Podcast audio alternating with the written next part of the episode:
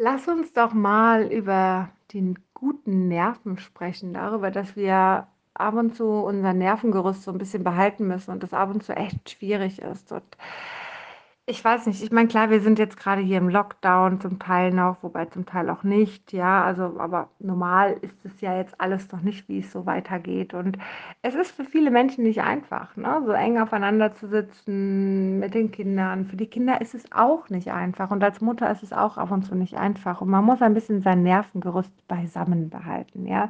Das habe ich irgendwo jetzt spannend gelesen und möchte das gerne mal aufgreifen und ähm, ganz, ganz oft, gerade bei uns Frauen, hängt es ein bisschen auch mit der hormonellen Situation zusammen. Ja?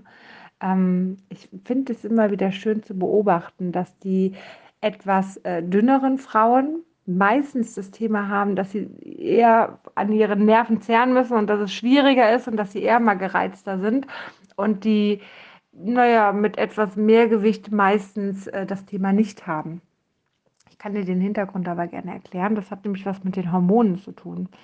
Wenn man einen Progesteronmangel eher hat, dann hat man eher weniger Gewicht und äh, oder normales Gewicht, ja, so, können immer mal 5, 6 Kilo mehr sein, aber relativ normales Gewicht und ist dafür aber gegebenenfalls so ab der dem 14. Tag vom Zyklus, das heißt ab dem Eisprung bis zur Periode kann es sein, es können aber auch nur drei Tage vor der Periode sein oder eine Woche, es ist ganz unterschiedlich, ähm, ist man eher gereizter. Ja, das ist am Ende des Tages, zeigt sich da das PMS, das ist der Progesteronmangel, der da ist. So, ähm, deswegen hat man PMS. Ähm, wenn man jetzt aber einen guten Progesteronmangel hat, dann ähm, ist man deutlich gelassener. Dann hat man auch eigentlich nicht wirklich PMS, dann ist man ähm, entspannter, man kann aber auch nicht so leicht abnehmen und man ist halt auch entspannter, was das Essen angeht. Ja gut, dann schützt halt das Stück Kuchen noch, was soll es denn schaden, so in der Art, ja.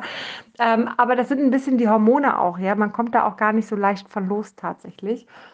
Und äh, dadurch, dass man halt ein bisschen mehr isst, denn auch meistens mehr Fett zu sich nimmt, ist es so, dass man halt auch mehr Progesteron hat und somit viel gechillter ist. Also wenn du mal Mütter gesehen hast und denkst, boah, warum sind die so und ich nicht? Ähm, naja, das ist einfach das Progesteron, was der Hintergrund ist. Aber die haben auch ihren, ihren Part zu tragen, ja. Ähm, Fakt ist, dass aber viele, die eher weniger wiegen, meistens auch aufs Fett achten. Und wenn ich so mal auf mich, äh, an, an bei mir schaue, ich bin jemand, ich habe ja, also ich liebe ja Magerquark, ne? Oder 0,01-prozentigen Joghurt finde ich ja klasse. 0,1-prozentigen aber auch. Also ich war noch nie so, dass ich fettigen Joghurt oder sowas gegessen habe oder überhaupt fettig oder sowas. Das war nie so meins. Und Tatsächlich ähm, ist aber genau das immer das Thema gewesen. Ich habe einfach aufgrund dessen zu wenig Bausteine für die Hormone, denn die Hormone brauchen Fett, um gebaut zu werden und das im Darm. Und äh, seitdem ich das verändert habe und mehr Fett zu mir nehme, ist es auch deutlich besser geworden mit den Hormonen. Denn es war tatsächlich zeitweise so schlimm bei mir, dass ich selber am liebsten aus mir ausgewandert wäre, was natürlich nicht wirklich geht. Aber wenn du schon dieses Gefühl hast, ich glaube, dann ist es schon zu spät. Und ich mich wirklich dazu entschieden habe, auch eine Zeit lang Progesteron einzunehmen.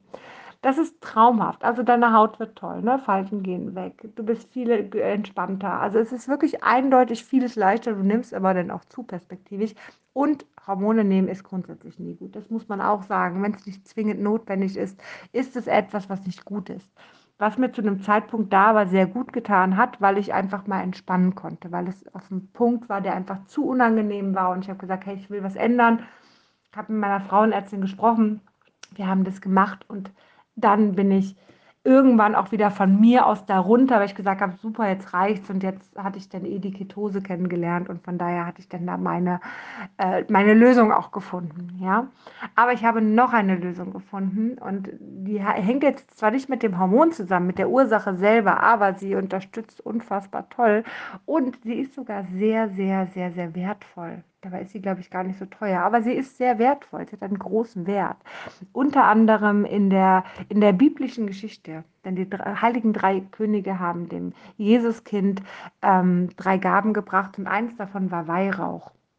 Und Weihrauch ich weiß nicht, was, was verbindest du mit Weihrauch? Vielleicht verbindest du damit in der Kirche das Weihwasser, wobei das jetzt nicht mehr Weihrauch sein darf, habe ich irgendwie gehört. Oder vielleicht verbindest du auch das Räuchern damit. Das äh, könnte man jetzt auch machen. Ähm, aber ansonsten verbindet man eigentlich wenig mit Weihrauch. Weihrauch entspannt dich total. Es ist traumhaft, aber nicht so, dass du unbedingt einschlafen musst. Also ja, man kann besser damit schlafen, gar keine Frage. Ähm, aber ähm, du musst gar nicht davon unbedingt einschlafen. Ja, also es, es, hilft dich einfach auch mal ein bisschen runterzufahren. Du bist viel gechillter, viel entspannter. Ne? Gehst nicht immer direkt so an die Decke. Weihrauch ist wirklich eine Sache, die in Vergessenheit geraten ist, obwohl sie so wertvoll ist. Das gleiche gilt übrigens für Myrrhe. Nur mal so am Rande. Myrrhe ist noch weiter weg. Ähm, aber gut, darauf will ich jetzt gar nicht eingehen, weil es eine andere Wirkung hat.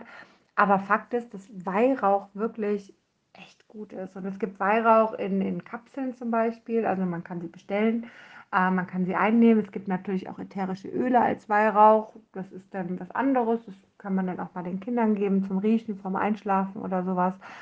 Aber die Kapseln tatsächlich also wenn du oft an die Decke gehst und es ab und zu für dich schwerfällt und auch im Lockdown und du jetzt gerade nicht in deinen Hormonen irgendwie rumschrauben kannst, willst oder sonst was und du einfach gute Nerven brauchst, dann würde ich dir immer Weihrauch empfehlen. Weihrauch holt dich runter, entspannt dich und es geht dir deutlich besser damit.